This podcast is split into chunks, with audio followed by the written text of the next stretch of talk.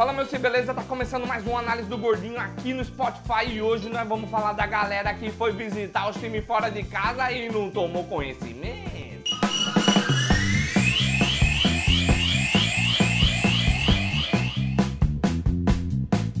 O Santos recebeu o Grêmio lá na Vila Belmiro e no primeiro tempo parecia que tava tudo bem, o jogo jogadinho ali. No segundo tempo os caras atropelaram o Santos, cara.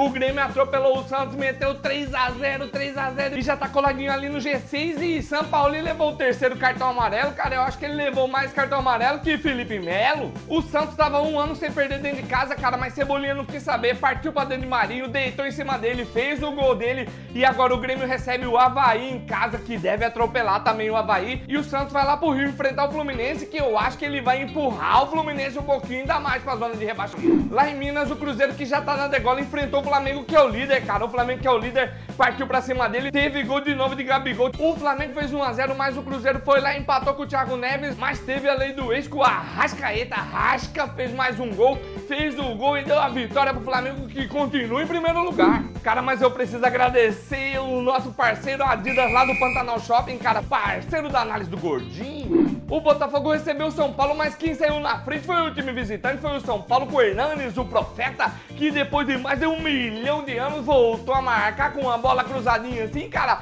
voltou a marcar, mas logo em seguida o São Paulo cedeu empate no finalzinho do jogo lá no apagar da luz na Bacia das Almas. Pablo foi lá e fez o gol dele, cara. Pablo também voltou a marcar. E o São Paulo, depois de quatro jogos, voltou a ganhar. Eram dois empates e duas derrotas. E na próxima rodada, o São Paulo recebe o Goiás dentro de casa, que eu espero que ganhe pelo menos de 2 a 0 pelo menos de 2 a 0 E o Botafogo vai lá pra Bahia, lá pra Bahia de Todos os Santos, enfrentar o Bahia. Lá em São Januário, o Vasco recebeu o campeão da Copa do Brasil, o Atlético Paranaense, que saiu na frente com um gol de Matson, lá também tem a lei do ex, cara. Matson fez o gol dele e saiu comemorando porque ele não é aquele ex que não comemora, fica paradinho. Ele comemorou sim e abriu o placar. O Vasco partiu pra cima e bateu uma falta lá que o juiz, ó, pim, pim, pim. O VAR chamou ele, o VAR chamou ele, ó.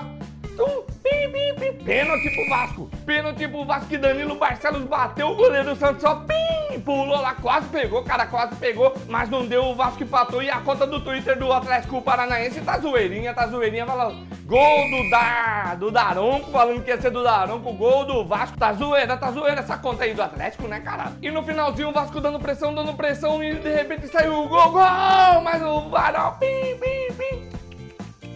Não foi gol, não foi gol e acabou 1 a 1 pro time do professor e o time campeão da Copa do Brasil. O Cuiabá venceu o Oeste dentro de casa, cara, fez valer o mando de campo, que é muito difícil de acontecer, não é fácil de acontecer não. O Cuiabá joga bem, mas nem sempre ganha aqui na Arena Pantanal. Ganhou em dois minutos, ele meteu dois gols e agora o Cuiabá tá em sétimo com 35 pontos e a um ponto do G4. Essa semana o jogo do Cuiabá com o Curitiba foi adiado porque o gramado da Arena Pantanal precisa ser revitalizado, que tá feio demais, cara, tá feio demais. Então eles vão tentar dar um jeito lá, então essa semana não tem. E o G6 ficou assim, ó, Flamengo, Palmeiras, Santos, Inter, Corinthians e São Paulo. Lá no Z4 ficou Fluminense, Cruzeiro, Chape e Havaí. E ainda tem um jogo nessa rodada que é Havaí Atlético Mineiro, que não vai mudar nada nem no G6, nem no Z4. Pode crer, gurizada, esse foi mais um Análise do Gordinho aqui no Spotify. Obrigado demais, Adidas, pela moral. Até a próxima e tchau!